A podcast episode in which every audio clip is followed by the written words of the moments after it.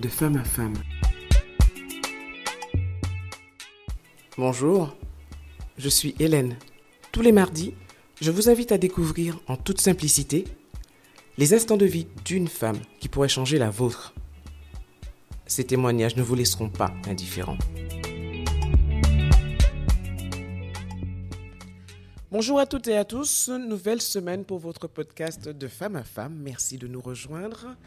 Une semaine euh, avec le sourire, une semaine comme on les aime, c'est-à-dire qu'on les accueille et qu'on prend tout ce qu'il y a de positif.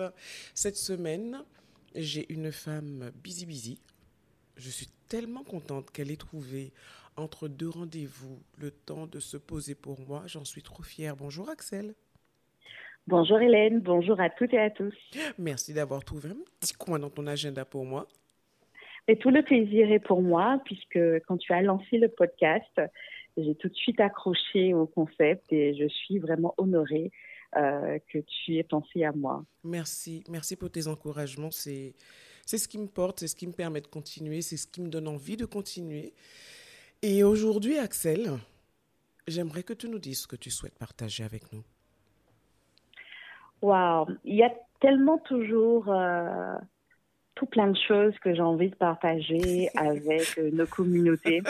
alors, j'ai souvent des femmes qui me disent alors, dans ma vie, alors s'il fallait que je choisisse, j'ai tellement de choses, etc. Et je, ben, j'attends et puis je dis ben, faites le choix. Mais je crois que oui, si je devais faire un choix, vraiment mhm. le seul et unique pour moi, le seul message que j'aimerais euh, partager, pas seulement avec les femmes, mais avec notre communauté tout entière, c'est que euh, on a beau être dans une société matrifocale, elle n'est pas pour autant matriarcale. Ça veut dire que beaucoup de choses reposent sur les seules épaules de femmes. Et parfois, ce sont des épaules qui, euh, qui elles-mêmes reposent sur euh, des jambes qui sont fatiguées. Et il nous faut vraiment, en tant que société, trouver euh, des voies et moyens de renforcer nos femmes, de les rendre encore plus solides qu'elles ne sont déjà, et surtout de responsabiliser nos hommes par l'éducation aussi, parce que c'est toujours plus facile à faire, hein, de responsabiliser, de solidifier, d'autonomiser les femmes, mais je crois que nous avons un très grand travail d'éducation euh, à faire aussi sur nos garçons. Et euh, ainsi notre société sera beaucoup plus juste, plus égalitaire et là on pourra véritablement parler d'empowerment féminin. Super. Alors tu as commencé par la fin, puisqu'en général c'est à la fin que, que mes invités euh, ben justement passent leur message. Et le début, c'est justement qu'est-ce qui t'a conduit dans ta vie? Quel est l'épisode mhm. de ta vie que tu as envie de partager et qui t'a conduit peut-être à cette, cette conclusion? Est-ce qu'il y a un moment fort de ta vie? Oui. que tu souhaites justement plusieurs partager épisodes dans ma vie. Je crois qu'il y a eu euh, plusieurs vagues comme ça. Surtout que j'approche de la quarantaine. Il y a euh, arrivé à, à, à, ce moment de la vie. C'est pas le drame d'approcher de la quarantaine? ce n'est pas le drame, mais je crois que c'est un moment de la vie où euh, passer la trentaine, on, s'affirme vraiment en tant que personne, en tant que femme, peu importe euh, le niveau de, la vie professionnelle, personnelle, etc. Mais je crois que je suis arrivée à, ce stade, à l'approche de la quarantaine, où je pense véritablement savoir qui je suis, ce que je veux, ce que je ne veux pas, et il y a certaines expériences justement que j'ai eues qui, qui m'ont fondée comme ça. Et euh, j'ai l'impression que c'est par dizaines que ça vient. Voilà, dans la vingtaine, il y a eu des choses qu'on a expérimentées, toute jeune professionnelle, euh, au début de la trentaine, euh, professionnelle déjà plus aguerrie, mais surtout jeune maman aussi. Et là, la quarantaine approchant, on s'installe dans sa vie et euh, on déploie qui l'on est. Quelle expérience si je devais retenir qu'une seule, je crois que c'est une. Euh, quand j'étais, euh, il y a à peu près 6-7 euh, ans, en mission, quelque part dans la Caraïbe française, j'étais en mission, une mission avec beaucoup d'enjeux, beaucoup d'enjeux publics, beaucoup d'enjeux politiques, beaucoup d'enjeux d'avenir pour le territoire en question. Et j'étais, j'étais, si tu veux, la, main droite d'une personnalité de pouvoir. On peut dire ça comme ça, puisque mhm. l'essentiel de mon travail de, de consultante en politique publique et en stratégie aussi euh, d'économie du développement consiste vraiment assez souvent à accompagner des personnalités de ce type.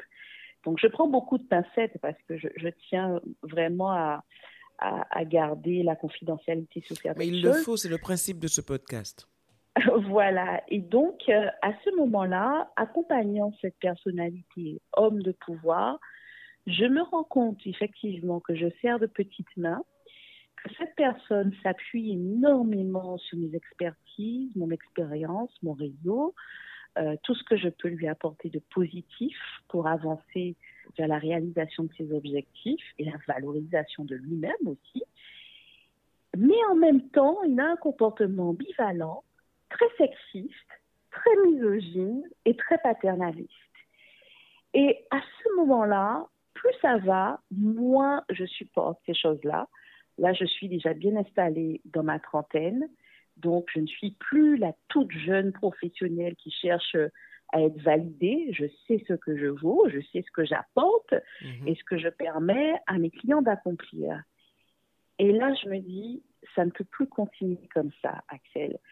Ces petites euh, euh, invisibilisations, minimisation, euh, les petites piques sexistes, misogynes, etc. Cela suffit. Donc, gentiment, j'essaie de lui faire comprendre que ce n'est plus possible et que je vais aller jusqu'au bout de notre contrat, mais qu'on ne continuera pas par la suite à travailler ensemble. Euh, à son grand dame, hein. d'ailleurs, je pense que jusqu'à aujourd'hui, il m'en veut énormément parce que je n'ai pas suivi après et qu'il avait besoin encore de moi pour continuer sur certaines choses. Et d'ailleurs, son avenir politique a montré que tout ce que je lui avais expliqué concernant la considération des femmes, des jeunes et des noirs aussi dans la Caraïbe, eh bien, il fallait euh, y apporter beaucoup de cœur et d'humanité, chose qu'il n'avait pas su faire. Et donc, je lui, explique tout ça, il, euh, il n'entend pas, et finalement, de, de ma frustration, de ma rage éloquente, comme dirait l'autrice afro-américaine féministe Britney Cooper, naît Caribbean Boss Lady.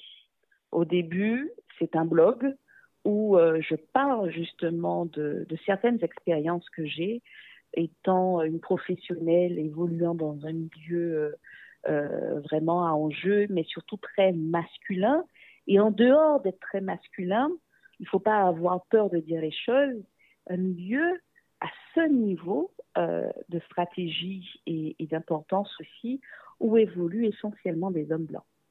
Voilà. Mhm. Et donc, moi, jeune femme, métisse, noire, indo, afro, tout ce que tu veux, de la Guadeloupe, donc à ce niveau euh, d'expertise et d'évolution dans la Caraïbe, parfois je fais un petit peu tâche et commencer à parler de ces enjeux féministes, mais surtout intersectionnels dans la Caraïbe, eh bien là, forcément, ça ne plaît pas à tout le monde, mais je me rends compte que c'est tant mieux que ça ne plaise pas à tout le monde, parce que ça veut dire que euh, je contribue, même à ma, à ma petite euh, échelle, à faire bouger les, voilà, à faire bouger les choses. Mais cette personne n'a jamais compris.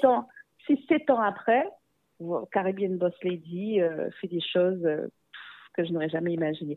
Et cette personne n'a jamais, compris. n'a jamais compris. Elle n'a jamais compris pourquoi tu n'as pas souhaité continuer de travailler avec elle, en à tout travailler cas, je avec elle? Lui, je le lui ai expliqué de façon très dépassionnée. Euh, elle m'en a beaucoup voulu. je sais qu'elle m'en veut beaucoup encore. D'ailleurs, j'ai eu à, à, à, la revoir dans un, dans un cadre après électoral où j'accompagnais euh, un de ses opposants. Et, euh, et cette personne n'a pas été reconduite au pouvoir. Et pour toutes les raisons que je lui euh, que je lui ai évoquées, qui ont fait que je ne pouvais pas continuer à travailler avec elle. Et c'est exactement ce que ce que son électorat lui a reproché. En fait, tu as juste suivi une chose qui pour moi est importante, c'est respecter ses valeurs c'est la base.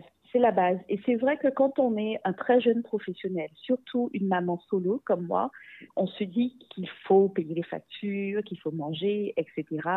Et qu'il y a des opportunités qui, euh, sont facilement saisissables et que certains estiment que l'on devrait saisir facilement et que ce n'est pas confortable après de ne pas les saisir. En tout cas, que ce n'est pas confortable financièrement. Mais je suis vraiment ravie, plusieurs années, près de sept ans après cette expérience, de ne pas euh, avoir voulu reconduire euh, cette expérience avec cette personne parce que, euh, étant restée au plus près de mes valeurs, mmh.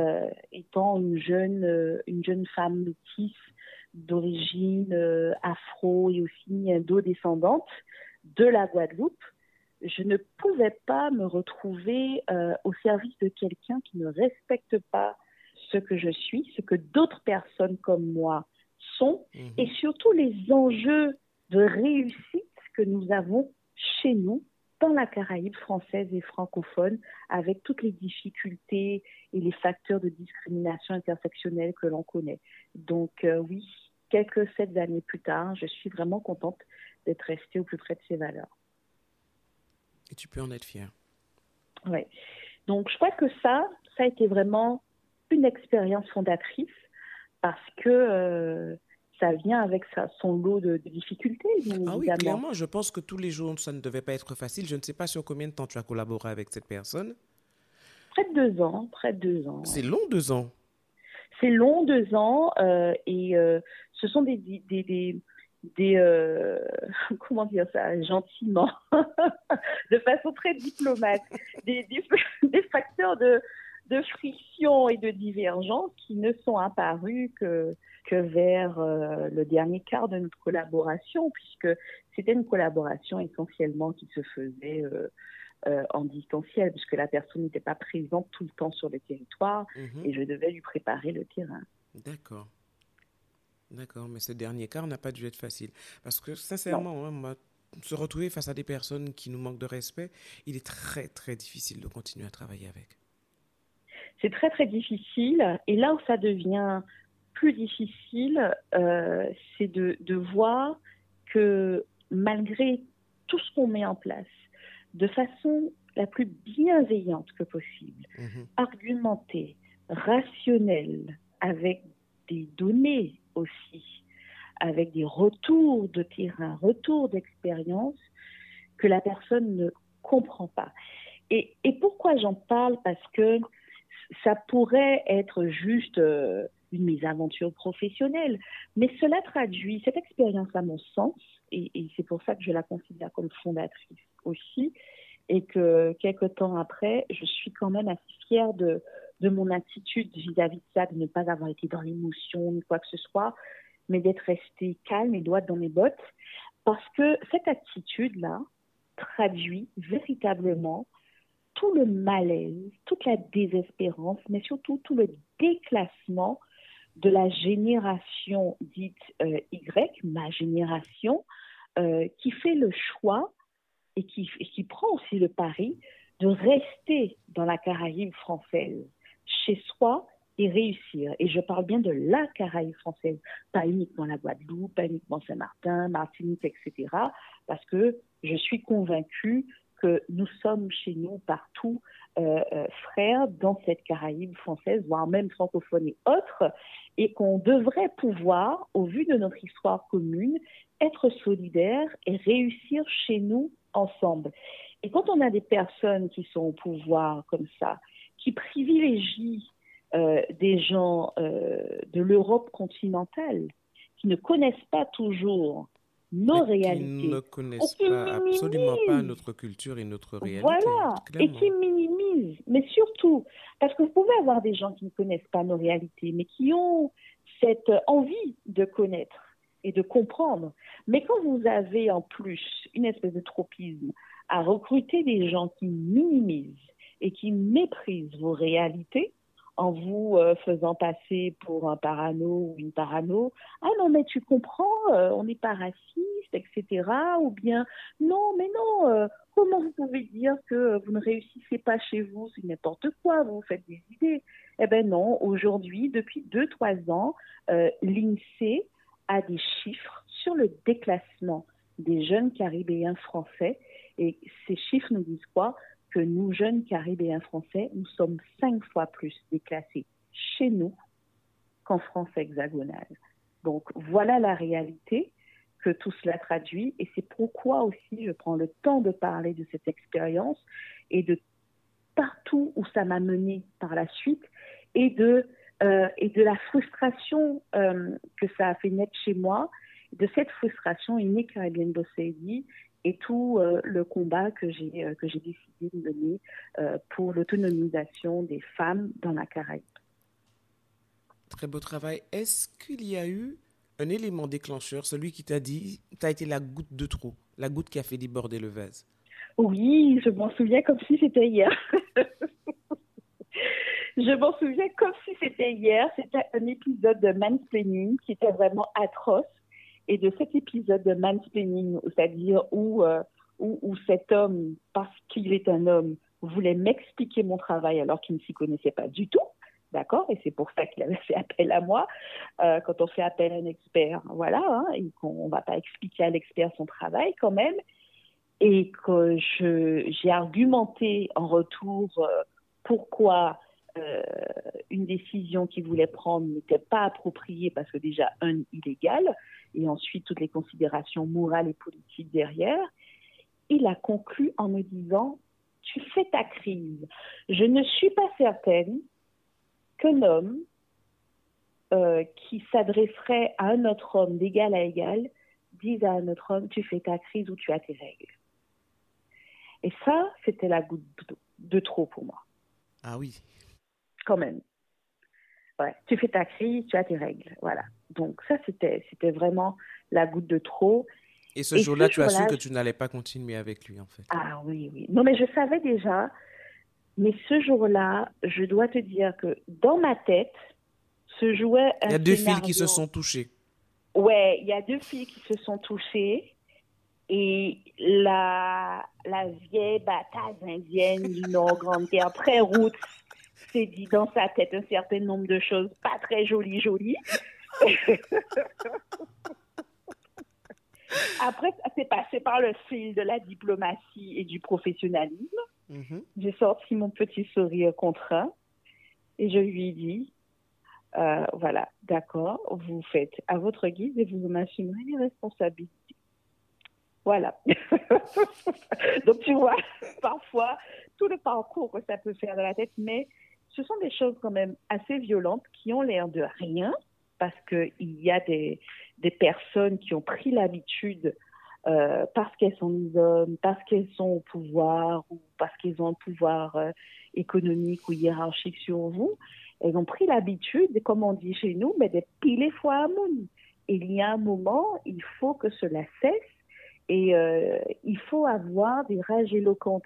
Et, ce concept de rage éloquente que je tiens de Britney Cooper, il m'est cher parce que euh, je crois que euh, cette rage, cette violence que ça peut provoquer en nous, il faut qu'on puisse la sublimer en quelque chose de, constructif derrière et qu'on ne, qu'on ne donne pas raison à des personnes derrière qui, qui voudraient nous coller une étiquette de sauvage ou encore d'hystérique. Et, et, donc en faire quelque chose de constructif et d'utile à la société. C'est important pour moi, c'est important en tout cas pour moi. C'est un message aussi qu'il faudrait faire passer à toutes ces femmes entrepreneurs qui doivent justement affronter des situations qui ne sont pas simples et où elles doivent se faire respecter.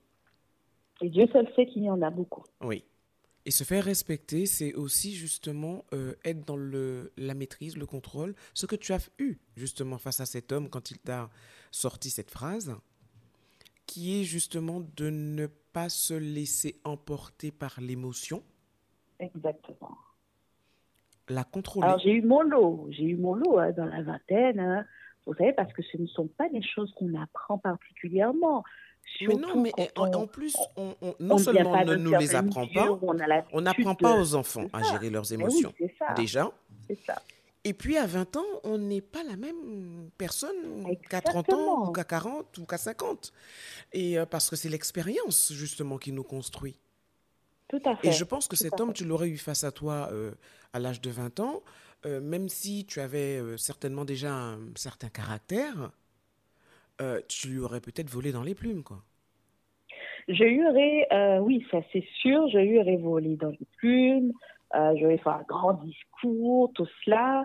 Euh, voilà. Mais euh, je dois dire que ce qui m'a permis vraiment de, d'entrer dans, ce dans cette maîtrise, justement, c'est mon expérience haïtienne. Parce que pendant ma vingtaine, quand j'ai commencé très jeune à mes activités de consultante internationale, j'ai eu la chance euh, d'être recrutée par la Banque interaméricaine de développement et euh, mise au service du ministre de l'économie et des finances, qui était aussi par intérim euh, ministre du commerce et de l'industrie en Haïti, mhm. sous l'administration Martelly, tout juste après le tremblement de terre.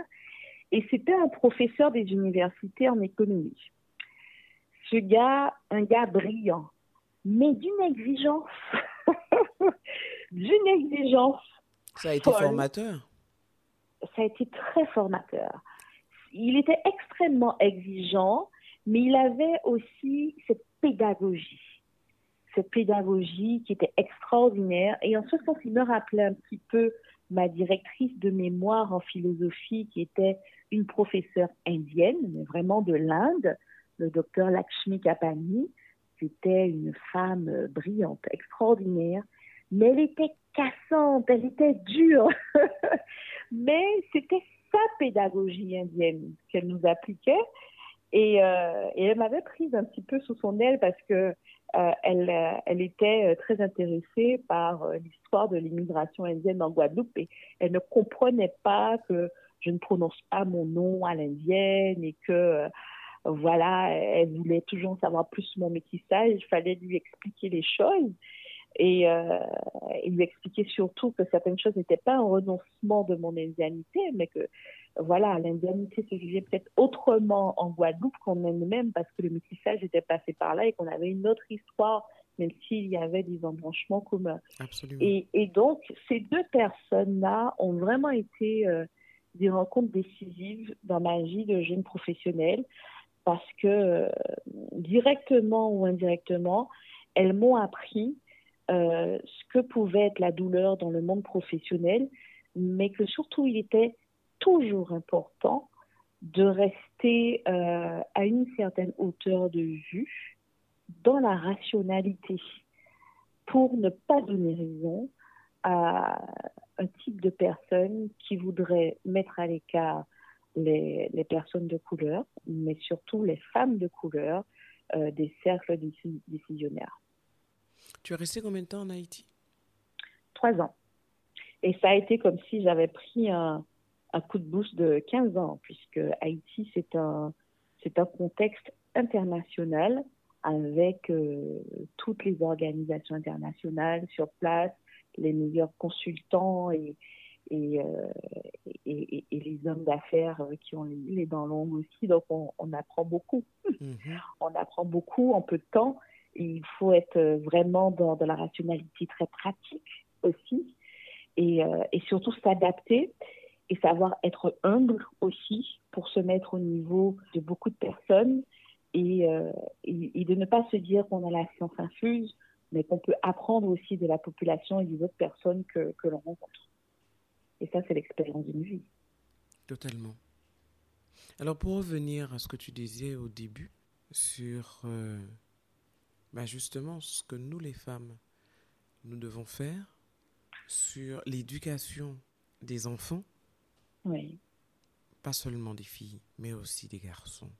Ça, c'est très important pour moi parce que, euh, en dehors du côté professionnel aussi, où ça a des incidences, euh, j'ai eu, comme beaucoup de femmes, hein, à vivre des choses très dures dans ma vie privée. Et je crois que s'il y avait une éducation euh, de l'autre par ses parents, par son père, par sa maman précisément, et que si son père avait aussi été éduqué dans un sens de façon bienveillante, il n'y aurait pas eu de, masculinité toxique qui essaye de prouver sa virilité face à une femme qui, qui sait ce qu'elle vaut et qui sait où elle va, tout en étant bienveillante, mais euh, cette masculinité toxique qui se sent un petit peu euh, ébranlée par la confiance en soi d'une femme.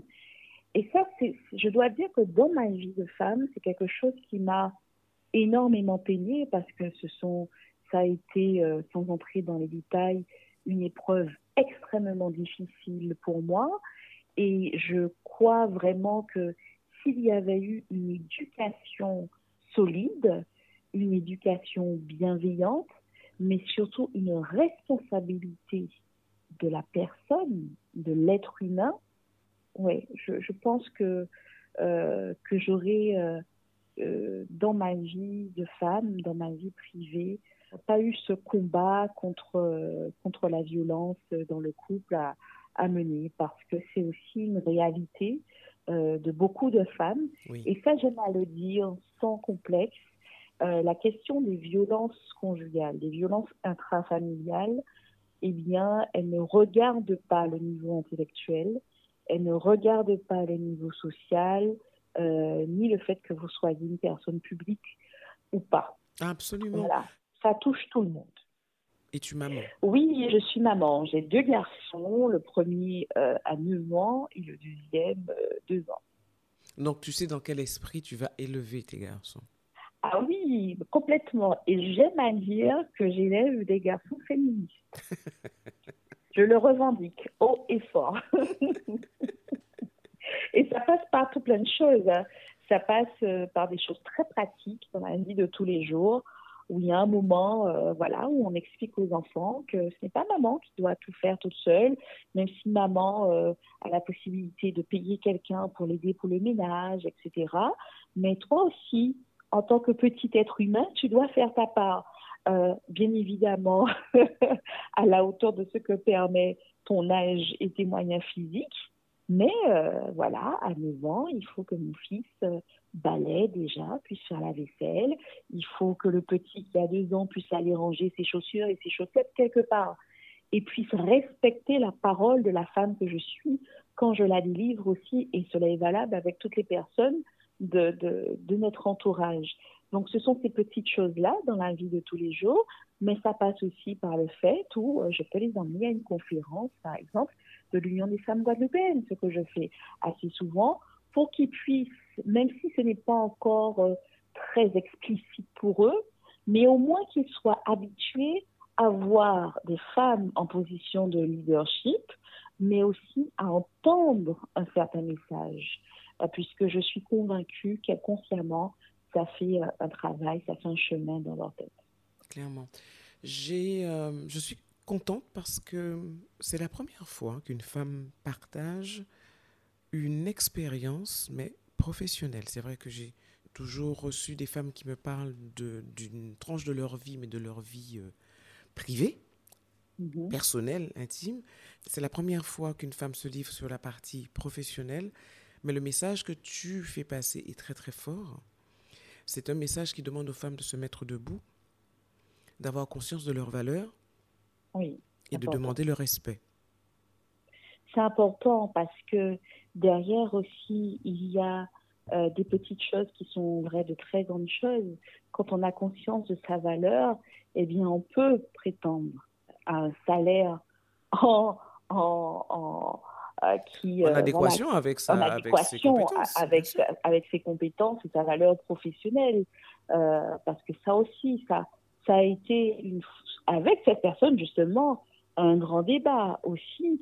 Et, et tu sais, j'aime souvent le dire, euh, la France, ça n'a jamais été un débat, cette question euh, de, de l'équité salariale homme-femme. C'est quand j'étais en Haïti. Là-bas, on était dans un contexte international hyper compétitif. Et donc là, je peux te dire que ça n'a jamais été un sujet. Ça n'a jamais été un sujet. Je sais que mes expertises, mes compétences valaient tant. Euh, le gars qui était à compétence égale, eh bien, il avait le même salaire, le même traitement. Ça a toujours été un sujet, par contre, euh, que ce soit en France, que ce soit en Guadeloupe ou sur d'autres territoires, euh, mais euh, jamais en Haïti. J'ai la chance, par contre, aujourd'hui, euh, depuis Saint-Martin où je te parle, d'avoir rencontré des partenaires, des clients qui ont compris cela aussi et qui, je pense, grâce au travail que beaucoup de femmes mènent aussi sur ce territoire saint-martinois, et j'ose espérer que j'ai pu y contribuer, ne serait-ce qu'un tout petit peu. Euh, voilà, ce sont des partenaires qui ont compris cela et avec lesquels il n'y a pas eu de sujet non plus. Et je suis vraiment ravie parce que c'est l'une des toutes premières fois dans la Caraïbe française me concernant que ce n'est pas un sujet, cette question d'équité salariale homme-femme. Super, super. Quel est le dernier message, puisque notre entretien va bientôt toucher à sa fin Quel est le dernier message? Mais oui, ça passe vite. Quel est le dernier message que tu aimerais faire passer, Axel? J'aimerais dire à toutes les femmes qu'il est vraiment important euh, d'avoir conscience de sa valeur et qu'il n'y a pas d'arrogance, qu'il n'y a vraiment pas d'arrogance quand on est consciente de sa valeur et euh, qu'on s'estime soi-même. Ce n'est pas de l'arrogance, cela.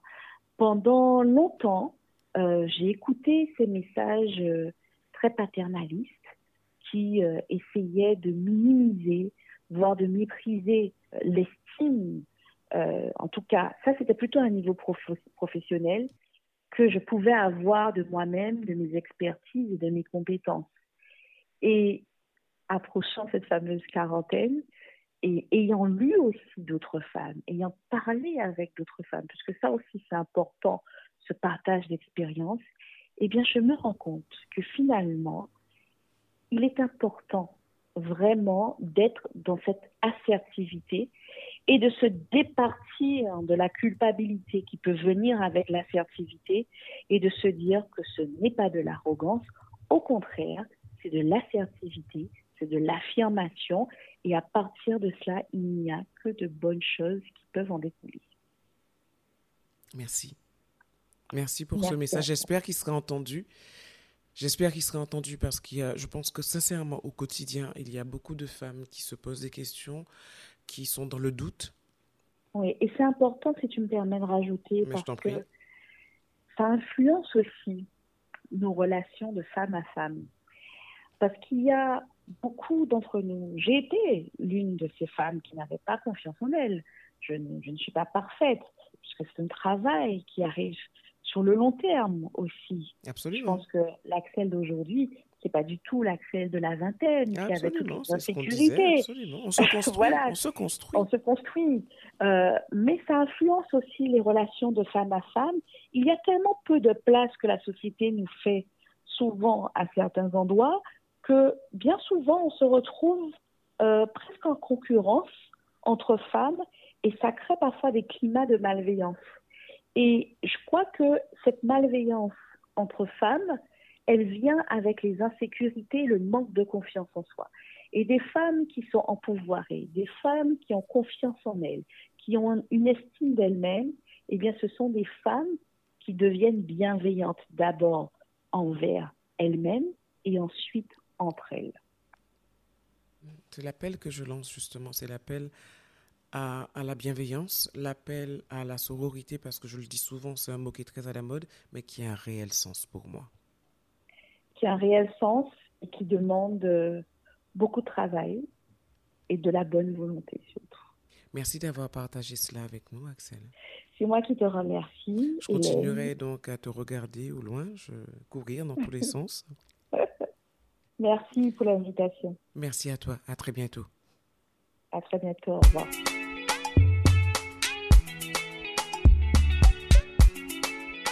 Merci d'avoir été avec nous pour cette tranche de vie. Si vous avez apprécié, pensez à vous abonner à ma chaîne YouTube Femme Co pour ne manquer aucun épisode. Ils sont également disponibles sur Apple Podcasts, Deezer, Spotify, entre autres. Alors likez, donnez un maximum d'étoiles, laissez vos commentaires et surtout partagez.